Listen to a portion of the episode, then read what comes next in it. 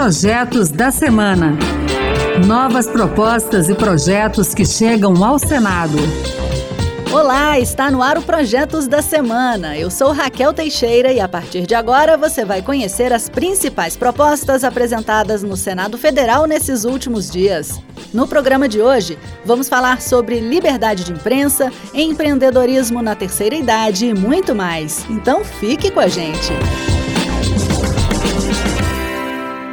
Na última semana, o Supremo Tribunal Federal decidiu que as empresas jornalísticas poderão ser responsabilizadas civilmente pelas declarações de seus entrevistados. Assim, caso seja acusada por um entrevistado de cometer algum ilícito que não praticou, a pessoa poderá acionar judicialmente os veículos de comunicação e pedir reparação por danos morais e materiais. Por discordar dessa decisão, o senador Rogério Marinho, do PL do Rio Grande do Norte, apresentou nesta semana uma proposta de emenda à Constituição que proíbe esse tipo de responsabilização. Na opinião do senador, o entendimento firmado pelo STF restringe a liberdade de expressão e de imprensa.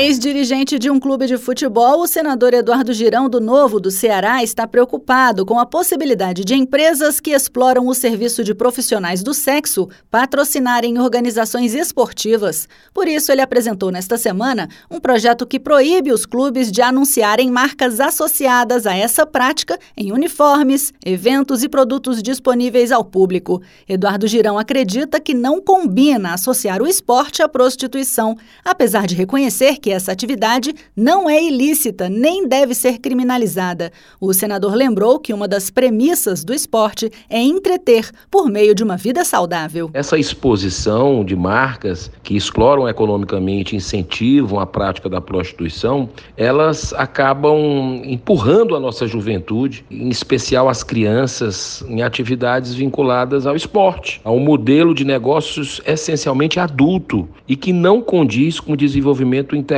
dos jovens e adolescentes. De acordo com o Instituto Brasileiro de Geografia e Estatística, 85% da população vive em cidades. Pela Constituição, a política de desenvolvimento urbano de responsabilidade dos municípios deve contemplar ações para garantir o bem-estar de quem vive nessas localidades. E foi com base nessa premissa que o senador Efraim Filho, do União da Paraíba, apresentou nesta semana um projeto que pode garantir mais recursos e ações para melhorar melhorar a qualidade do meio ambiente urbano, complementando os recursos destinados pelas prefeituras para esse fim. Pelo texto, a compensação decorrente de algum impacto ambiental deve ser implementada ou paga no município afetado pelo empreendimento. Na opinião de Efraim Filho, é justo fazer com que aqueles que se beneficiam economicamente da exploração de recursos ambientais façam frente aos custos referentes às externalidades ambientais provocadas por seus empreendimentos e atividades. Já o senador Marcos Rogério, do PL de Rondônia, apresentou um projeto voltado à renegociação de dívidas contraídas por pessoas físicas junto a instituições financeiras durante o período da pandemia. Pela proposta, a renegociação valerá para aquelas dívidas não quitadas originárias de contratos firmados entre 11 de março de 2020 e 5 de maio de 2023. As instituições financeiras interessadas em participar da iniciativa deverão se inscrever no programa e disponibilizar uma plataforma digital onde as pessoas devedoras poderão renegociar seus débitos. Caso haja um acordo, credor e devedor formalizarão a proposta. Marcos Rogério citou dados de setembro de 2023 da Serasa que indicam a existência de quase 82 milhões de pessoas inadimplentes no país. change.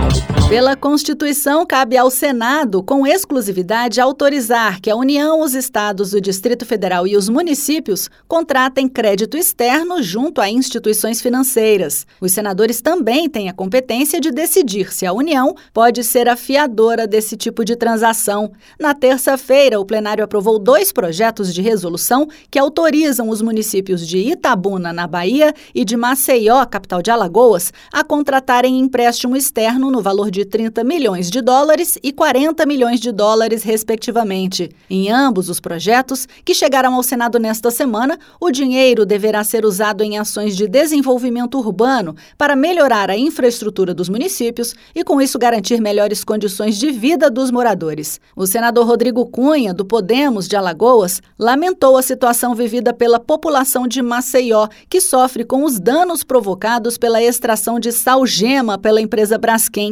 Ele aproveitou para destacar como será usado o dinheiro do empréstimo internacional, que vai beneficiar o município. Esses recursos também são destinados à prevenção de catástrofes, nesse caso aqui, focando também em estabilização de encostas. Então, todo um trabalho técnico de planejamento de necessidades foram levantados, por isso há necessidade de recursos para proteger ainda mais a nossa população. Além disso, esse valor é destinado para o desenvolvimento urbano da cidade que está em reconstrução.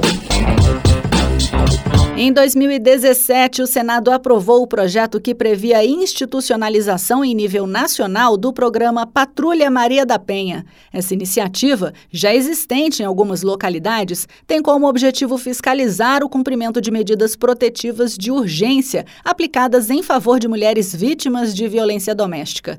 A proposta analisada pelos senadores seguiu para a Câmara dos Deputados, onde também foi aprovada, mas com alterações.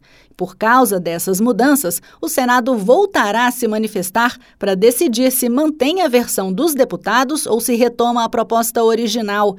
A principal alteração diz respeito ao nome da iniciativa. No lugar de chamar Programa Patrulha Maria da Penha, o texto aprovado diz que a União, o Distrito Federal, os estados e os municípios poderão criar e promover um serviço de policiamento especializado no enfrentamento da violência contra as mulheres, no limite das respectivas competências. Os senadores também vão decidir se concordam ou não com as mudanças feitas pelos deputados federais na proposta que institui o contrato de primeiro emprego. O texto original aprovado pelos senadores em 2021 tratava de regras voltadas à contratação de jovens com idade entre 16 e 29 anos que não tivessem experiência profissional com carteira assinada.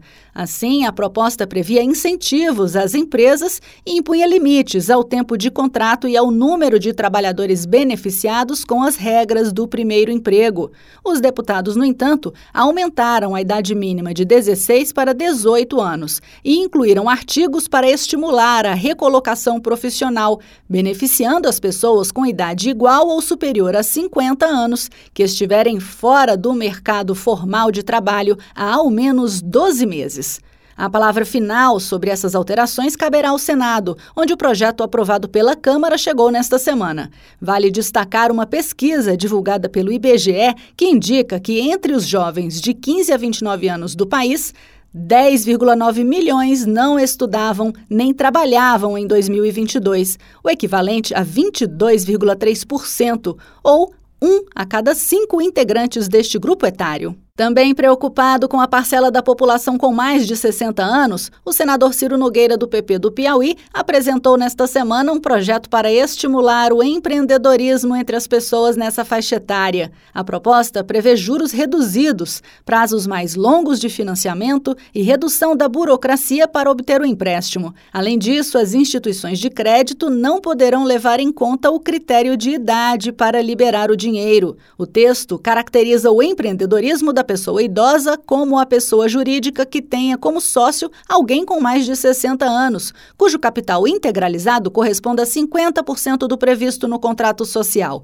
Para impedir fraudes, é necessário que a pessoa idosa conste como sócia do empreendimento por ao menos 12 meses antes da concessão do empréstimo. Na opinião de Ciro Nogueira, sua proposta vai manter ativas as pessoas idosas. Ao favorecer o empreendedorismo da terceira idade, esse importante contingente populacional poderá permanecer física e mentalmente ativo. Considero ainda que, quanto mais tarde a pessoa se retirar do mercado de trabalho, melhor para o nosso Brasil, tanto do ponto de vista econômico quanto social. É isso aí, você também pode participar do processo de elaboração das leis do país. Acesse o E-Cidadania no site do Senado, leia as propostas e vote para dizer se você é favorável ou contrário a elas. E que tal apresentar uma ideia que pode até virar um projeto de lei? Acompanhe o programa Projetos da Semana na Rádio Senado toda sexta-feira às duas da tarde e sábado às oito da manhã. A gente também está na internet. É só entrar no site da Rádio Senado e baixar o áudio para escutar quando quiser. Se preferir, o podcast também está nas principais plataformas. Com sonoplastia de Cristiane Melo e apresentação de Raquel Teixeira, o Projetos da Semana fica por aqui. Muito obrigada pela companhia e até o próximo programa. Projetos da Semana. Novas propostas e projetos que chegam ao Senado.